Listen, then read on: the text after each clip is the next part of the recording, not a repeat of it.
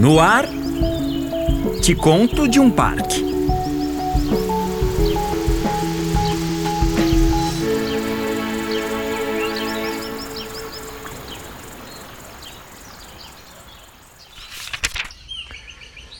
Lugar sertão se divulga, é onde os pastos carecem de fechos, onde um pode torar 10, 15 léguas sem topar com casa de morador, e onde criminoso vive seu Cristo Jesus, arredado do arroxo de autoridade. É assim que o escritor João Guimarães Rosa descreveu pela primeira vez o sertão em seu livro Grande Sertão Veredas, que deu origem ao nome do Parque Nacional que apresentaremos neste episódio. E vocês ouviram o fotógrafo André Dib, um apaixonado pelo Cerrado e pelos parques do Brasil, e que vai dar voz aos trechos deste primor da literatura brasileira hoje. É difícil falar sobre este parque sem falar sobre esta obra. O sertão, lugar seco e árido, compõe um espaço junto às veredas, que são vales encharcados nos quais podemos até mesmo nos afundar. Este é o cenário de uma das mais importantes obras literárias brasileiras e é parte dele que o Parque Nacional Grande Sertão Veredas protege desde 1989. O parque está situado na antiga região dos Gerais, também chamado de Gerais de Santa Maria. Assim era conhecido antigamente o Cerrado do Noroeste de Minas, do Oeste da Bahia e do Sul do Piauí. Os Gerais ocupam uma área de 13 milhões de hectares e ficam na margem esquerda do Rio São Francisco, um dos rios mais importantes do Brasil. Durante os anos 1970, essa região passou por uma ocupação desordenada e veloz.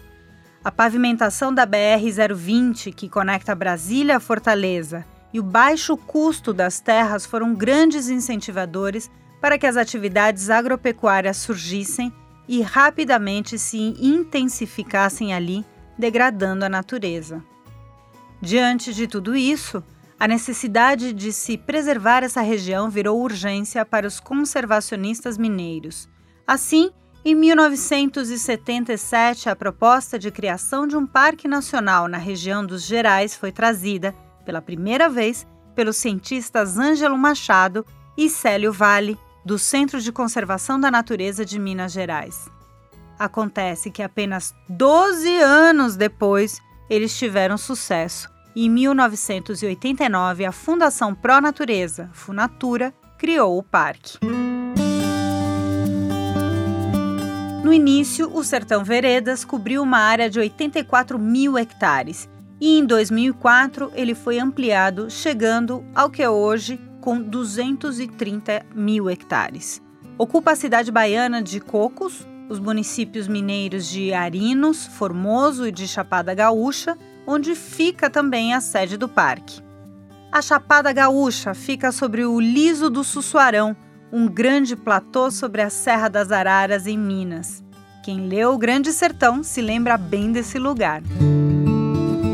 O liso era conhecido como um lugar sem nada, onde nenhum ser humano seria capaz de sobreviver. Não havia água e poucas pessoas conheciam a sua passagem até atingir o outro lado do Vale do Carinhanha. Por isso, o liso se tornou uma região de refúgio para os bandos de jagunços que assolaram o sertão, sendo Antônio Dó e Andalécio alguns deles, descritos como os bandoleiros das barrancas do São Francisco.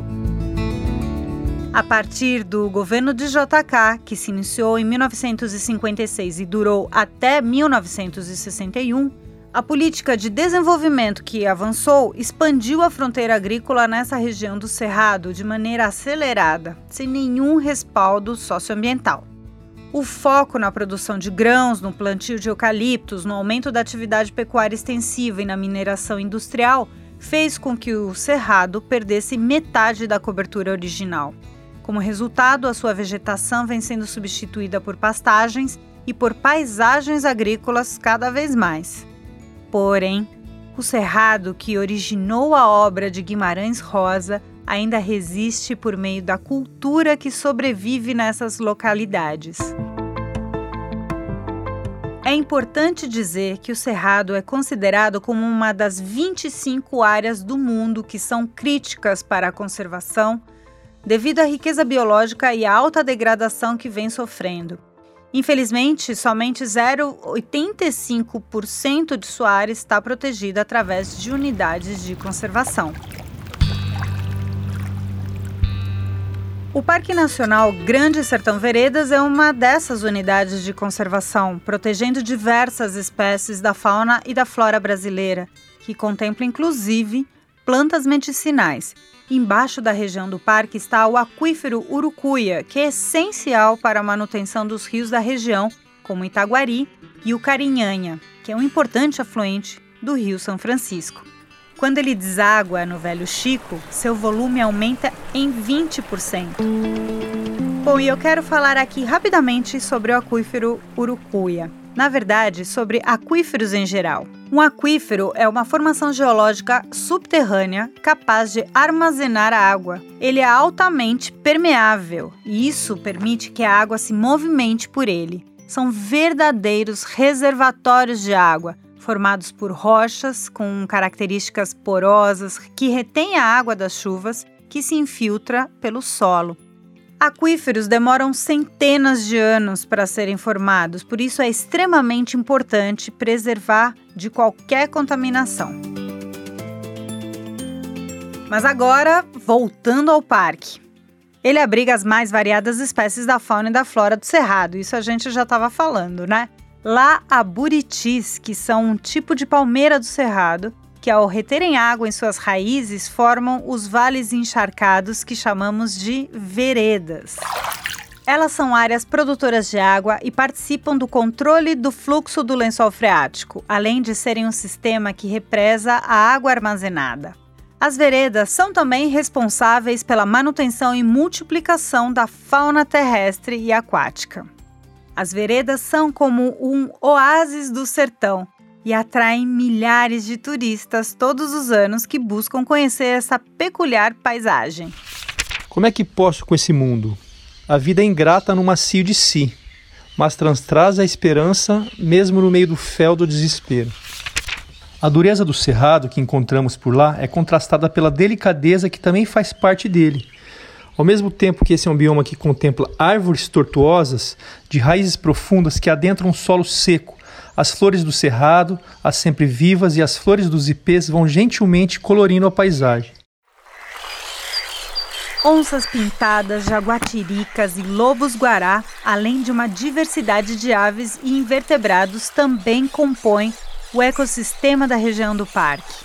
Sertão é isso. O senhor empurra para trás, mas de repente ele volta a rodear o senhor dos lados. Sertão é quando menos se espera. Muito comum encontrar grupos de pessoas atravessando os caminhos que os jagunços de Guimarães Rosa percorreram naquelas localidades. E realizar essa travessia tem um outro sentido após a leitura do livro que deu origem ao nome do parque. Se a primeira palavra do livro é o neologismo nonada, que pode ser interpretado como uma referência ao vazio do sertão, a última palavra do livro é travessia. E ao longo dessa leitura podemos descobrir que o mais importante está justamente no caminho. Digo, o real não está na saída nem na chegada, ele se dispõe para a gente é no meio da travessia. Diz Riobaldo, que é personagem que dá voz a essa obra. No centro do sertão, o que é doideira às vezes pode ser a razão mais certa e de mais juízo. O sertão de Guimarães Rosa é vivo e se movimenta entre as conversas dos jagunços. Ele é a própria travessia, onde o enredo de uma história de amor proibido é costurado. Correr da vida embrulha tudo. A vida é assim: esquenta e esfria, aperta e daí afrouxa, sossega e depois desinquieta. O que ela quer da gente é coragem. E agora, deixando o sertão do livro e passando para o sertão lugar, vamos ouvir quem vive e convive com este horizonte. Quais são os lugares que o visitante percorre? Qual é a travessia mais comum que ocorre nessa região? Os gerais correm em volta, esses gerais são sem tamanho. Enfim, cada um quer que, que se aprova. O senhor sabe, pão ou pães, é questão de opiniões. O sertão está em toda parte. Muito lindo, André. Obrigada. É isso, pessoal. Acompanhe o Te Conto de um Parque em diversas plataformas de podcast. Em cada episódio, mais histórias de um cantinho conservado do Brasil. Eu sou Paulina Chamorro e a gente se encontra no próximo parque. Te Conto de um Parque é uma realização do Instituto Semeia com o apoio GIZ Brasil. Termina aqui. Te Conto de um Parque.